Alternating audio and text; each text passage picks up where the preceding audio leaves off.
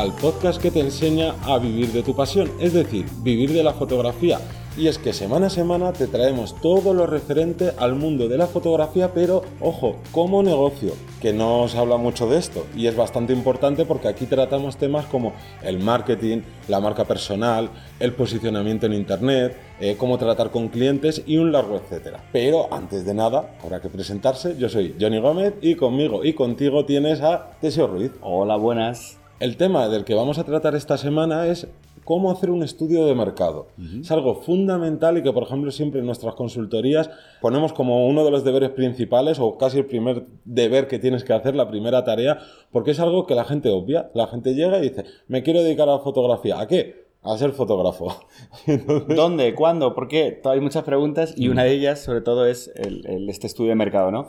¿Qué competencia tienes? ¿Qué está ofreciendo el resto de, personas que están haciendo lo mismo que tú quieres hacer? Que ya son profesionales de ello. Entonces, independientemente un poco de esto, recordar que el podcast va dirigido a que vosotros seáis los que, ya sea como un añadido extra económico a vuestra rutina o a lo mejor sois fotógrafos que ya estáis posicionados, ya tenéis un negocio pero queréis seguir ampliando, eh, pues eso va dirigido justo a, un abanico un poco más amplio, pero a un público que lo quiere como negocio. También recordaros, hablando de negocio, que tenemos la parte de consultorías, que si queréis aprovechar y queréis eh, tener esa, esa dirección, esa dinámica, esos primeros pasos, empujón, ¿no? Para poder seguir un camino que sea lo más rápido, práctico y dinámico posible, podemos gestionar con vosotros las consultorías, donde mandaremos un PDF con un montón de información que, tenemos que saber de, vosotros y de vosotras, para a partir de ahí ya ir desarrollando pues, una, eh, estrategia. que podemos eh, trabajar contigo. Entonces, dicho eso... Claro, dicho eso, vamos con el tema y es que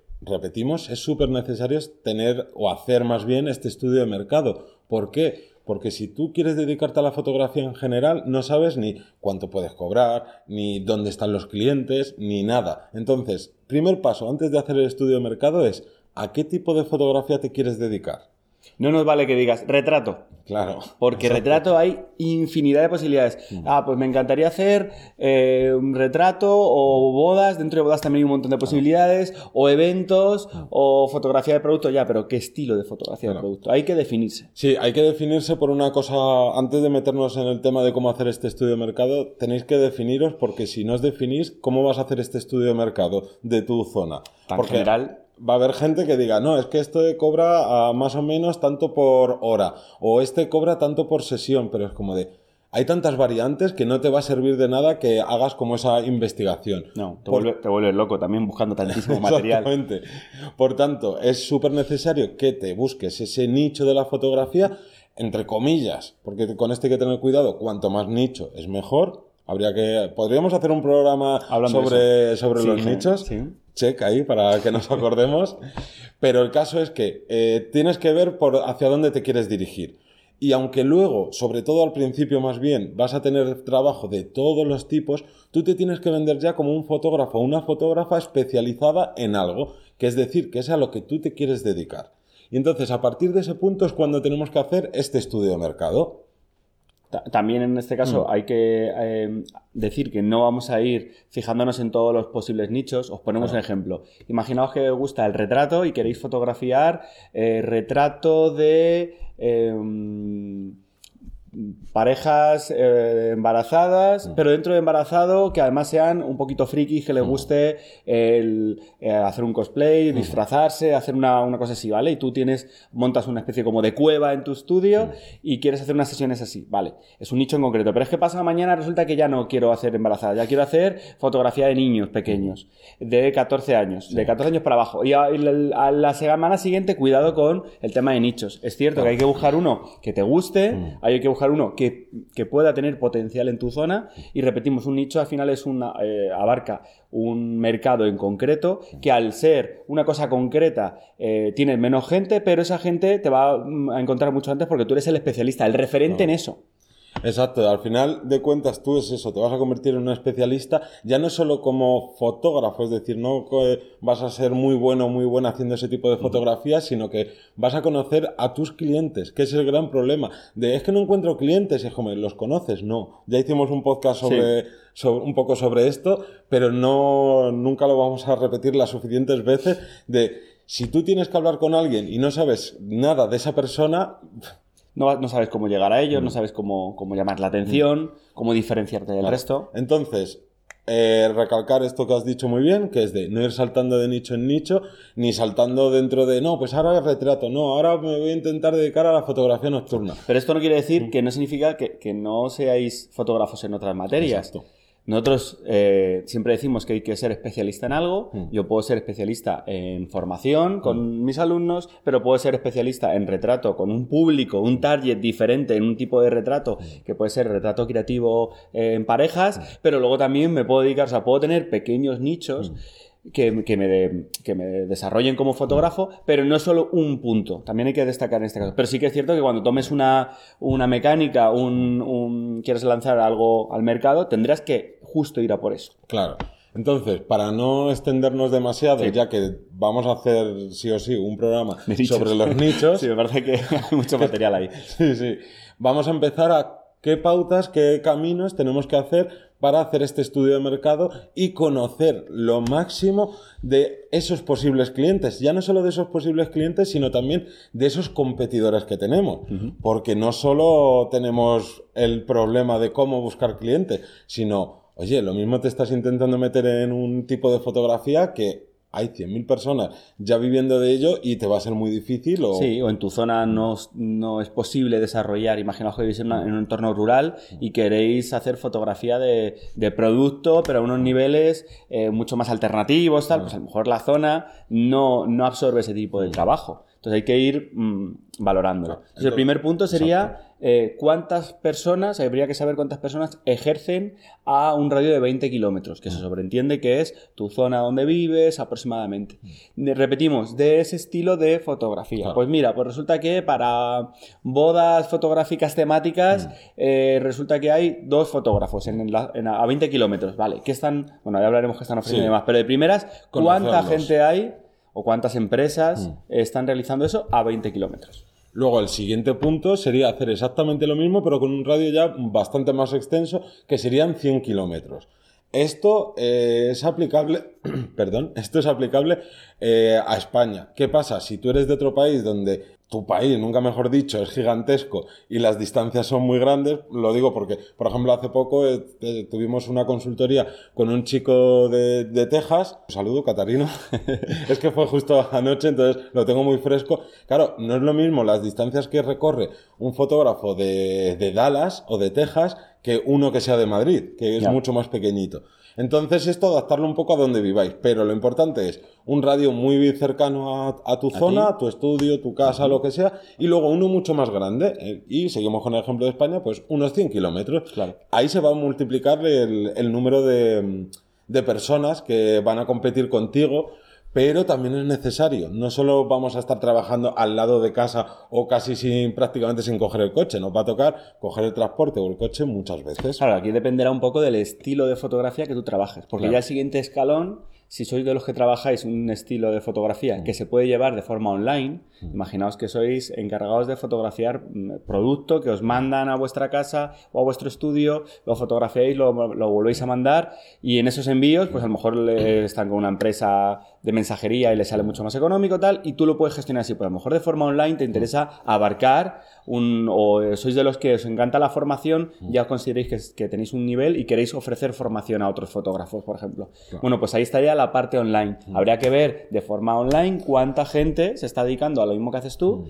Eh, lo que pasa es que en online es muy difícil definirlo, pero sí que a lo mejor es más sencillo decir, vale, en YouTube, en Google, en Instagram, Claro. ¿quién me aparece de los primeros? Exacto, hay que ver quiénes son los tus competidores a más alto nivel, que, que eso lo que quiere decir son los que cuando tú pones fotógrafo, fotógrafa para tal estilo, no sé qué, no sé cuántos, te aparecen. Porque a lo mejor alguno de los que tú has inve- investigado, por así decirlo, de esa manera offline, o no, de estos Sí. de que están más cerca de tu región, de tu ciudad y tal, a lo mejor no están en internet. Y uno que no tiene ningún estudio, que no tiene como una apariencia o casi nadie lo conoce dentro del mundo offline, resulta que en el online lo está petando y hay que tenerlo en cuenta. Claro, ahí de hecho es que vais a aprender muchísimo de tanto de unos como de otros, tanto el, de, el de barrio, del boca a boca, que tendrá sus virtudes, Mm. eh, como el, el apartado online, que, que verás por qué está ahí, qué está ofreciendo y demás, que eso lo, lo vemos un poquito más adelante. Claro, luego también a veces pasa de que hay fotógrafos que no están bien posicionados que cuando tú buscas, por ejemplo, fotógrafo de Madrid.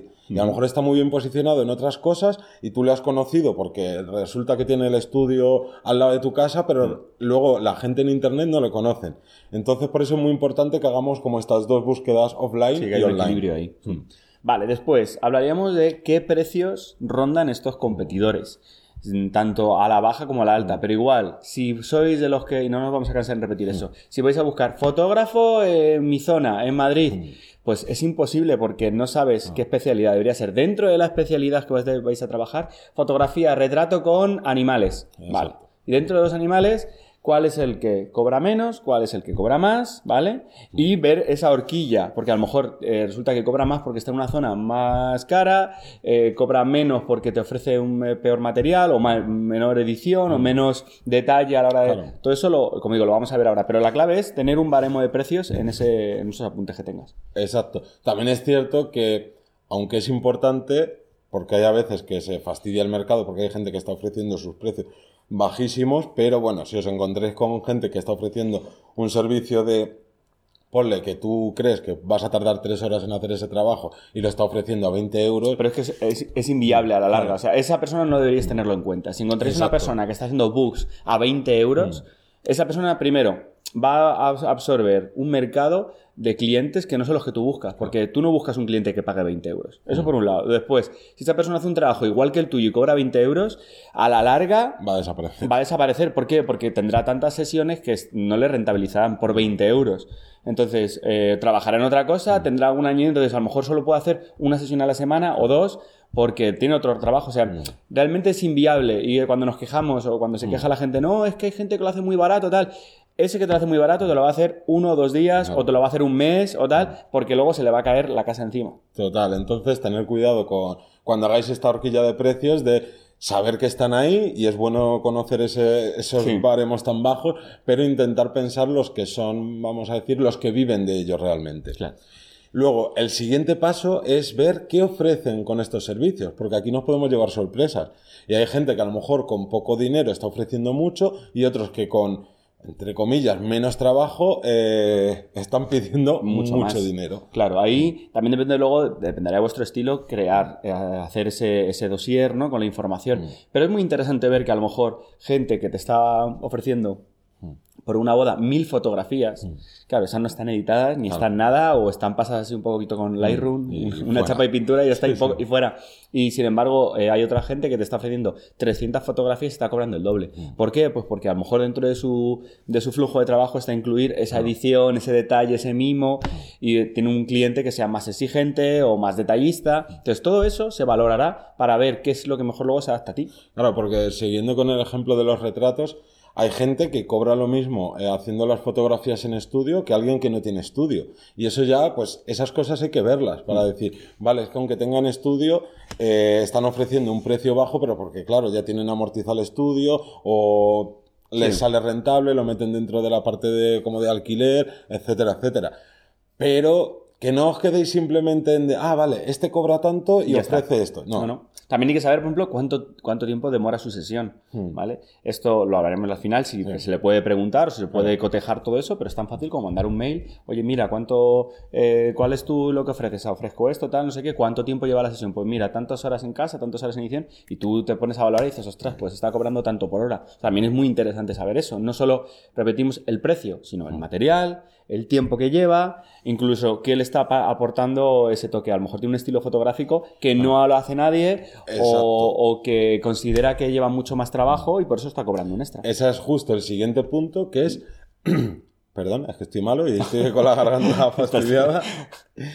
¿Qué diferencia hay entre estos fotógrafos? ¿no? Va a haber muchos que van a ser sota, caballo y rey, que vais a ver que tienen a lo mejor un estilo, un estilo parecido y tal, pero sobre todo fijaros en los que tienen ese punto diferenciador que normalmente suelen ser los que más volumen de trabajo tienen o los que cobran un extra y ver de, vale, este por qué puede cobrar más.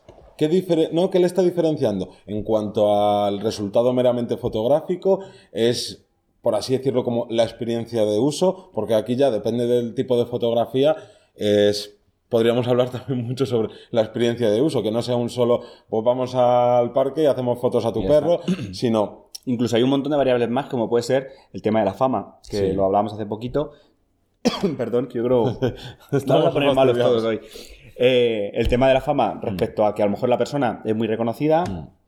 Y ya gracias a ese reconocimiento le llega más gente y la gente quiere trabajar con él y quiere que le fotografíen y a partir de ahí están tirando de ello. Entonces, bueno, también esa persona será famosa por algo en especial, por un trabajo, por haberse posicionado, por tener un canal de YouTube, por lo que sea. Claro. Entonces, también hay un, un extra y eso también hay que valorarlo. Sí, porque muchas veces si nos quedamos solo en la parte de, vale, es que estos ofrecen eh, tal servicio fotográfico por 300 euros. Ah, pues yo voy a poner lo mismo. Y claro, luego ves que nadie te contrata. ¿Por qué? Porque no has tenido en cuenta que esa gente está cobrando esos 300 euros por X detalles que tú no estás teniendo. Entonces, Y te da rabia decir, joder, es que no sé quién cobra un montón y yo cobro muy poco. Eh, claro, es que no le estás aportando esa serie de valores que hay que añadir. Entonces, como digo, antes de quejarnos, hay que pensar, Trabajar. trabajar, planificar. Sí. Y yo luego después, cuando ya tengas todo eso, si no te ha funcionado, que me, me- me extrañaría muchísimo, y ahí ya te quejas. exacto. Pero de primera siempre hay que, hay que dar una vuelta. Y luego otra cosa que también hay que investigar es, eh, dentro de la parte del mundo online, es, hostia, pues cuando yo pongo tal búsqueda o no, estoy buscando a alguien que ofrece exactamente mis servicios, me van a aparecer unos cuantos que van a estar arriba del todo.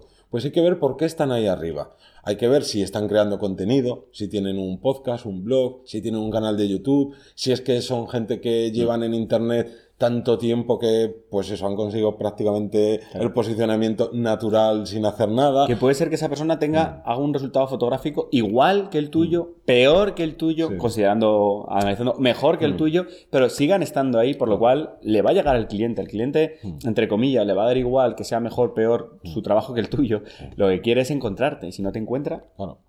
Luego analizar también qué tipo de webs se están moviendo para ese servicio fotográfico, porque nosotros, claro, a veces nos llevamos las manos a la cabeza cuando vemos webs, ya no hablando de Wix y demás, que creo que tendremos que hacer otro programa, porque es que... todo el mundo tiene Wix Exactamente. para decirle madre Bueno, mía. o Squarespace, que me han sorprendido que algunos también tienen y igual de mal, ¿eh? Entonces, eh, se me ha ido, porque estaba diciendo esto. Eh, ah, vale, que más allá de utilizar plataformas que son totalmente negativas para nuestro trabajo eh, como fotógrafos, eh, te encuentras cosas que dices, perdona, si es que para ver qué es lo que haces, tengo que dar ocho clics y aún así llego a tus a lo que tú ofreces como fotógrafo, Y no está como claro. fotógrafo, no lo tengo nada claro, tengo que estar rebuscando por ahí, entonces hay que también fijarse para decir, anda, mira, este lo tiene muy bien, o me parece súper apañadito, Sí, voy a he, hacer algo he parecido. encontrado en tres clics he encontrado lo que cobra y sé visualmente cómo va a quedar el resultado. No tengo que hacer 18.000 vueltas en la página web.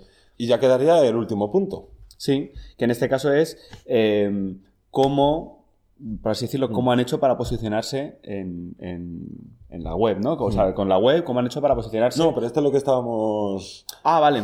Sí, sí. No, nos falta el último punto, Ah, que es vale. el de... ¿Cómo los encontramos? Exacto. No, de intentar hablar con ellos. Está claro que por recelo la mayoría de gente te va a decir, eh, perdonad, yo no Yo quiero no voy a contarte contarte nada. Es normal también. Vosotros plantearos que vosotros estéis en vuestro, en vuestro trabajo y viene alguien a preguntaros ahí todo con... Claro. A apuntar, oye, pero esto cómo lo haces, ¿Y esto cómo tal.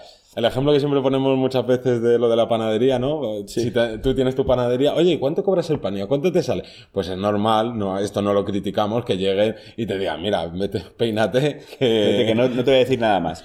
Pero, Pero- te puedes encontrar con gente que la hay muy maja, que te puede dar ciertos consejos, decirte, oye, pues mira, ahora mismo el... Está un poco difícil la cosa, pero esto puede tirar para adelante, o, o que te, pues eso, que se sincere y te diga, oye, pues mira, la verdad es que llevo tres años, que esto va de capa caída, o que sea, oye, pues sí.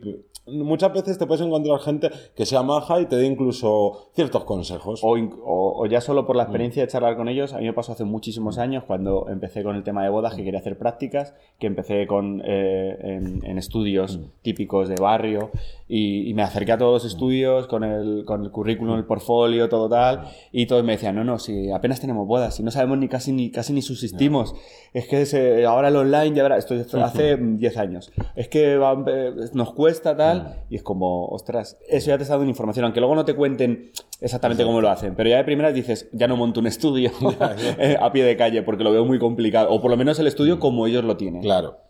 Luego también esto es un poco eh, la ruleta rusa, porque también te puede coger alguien y decir, no, no, esto va fatal, no sé qué, porque no quiere que, tener otro competidor. Pero bueno, eso ya son eh, gente que te encuentras por el camino que, no, que no es positiva, vamos a llamarlo así. Exacto, este sería el último punto que, mm. bueno, puede servirte de ayuda a veces y la gran mayoría no vas a conseguir nada, pero oye, por intentarlo, que no quede. Mm.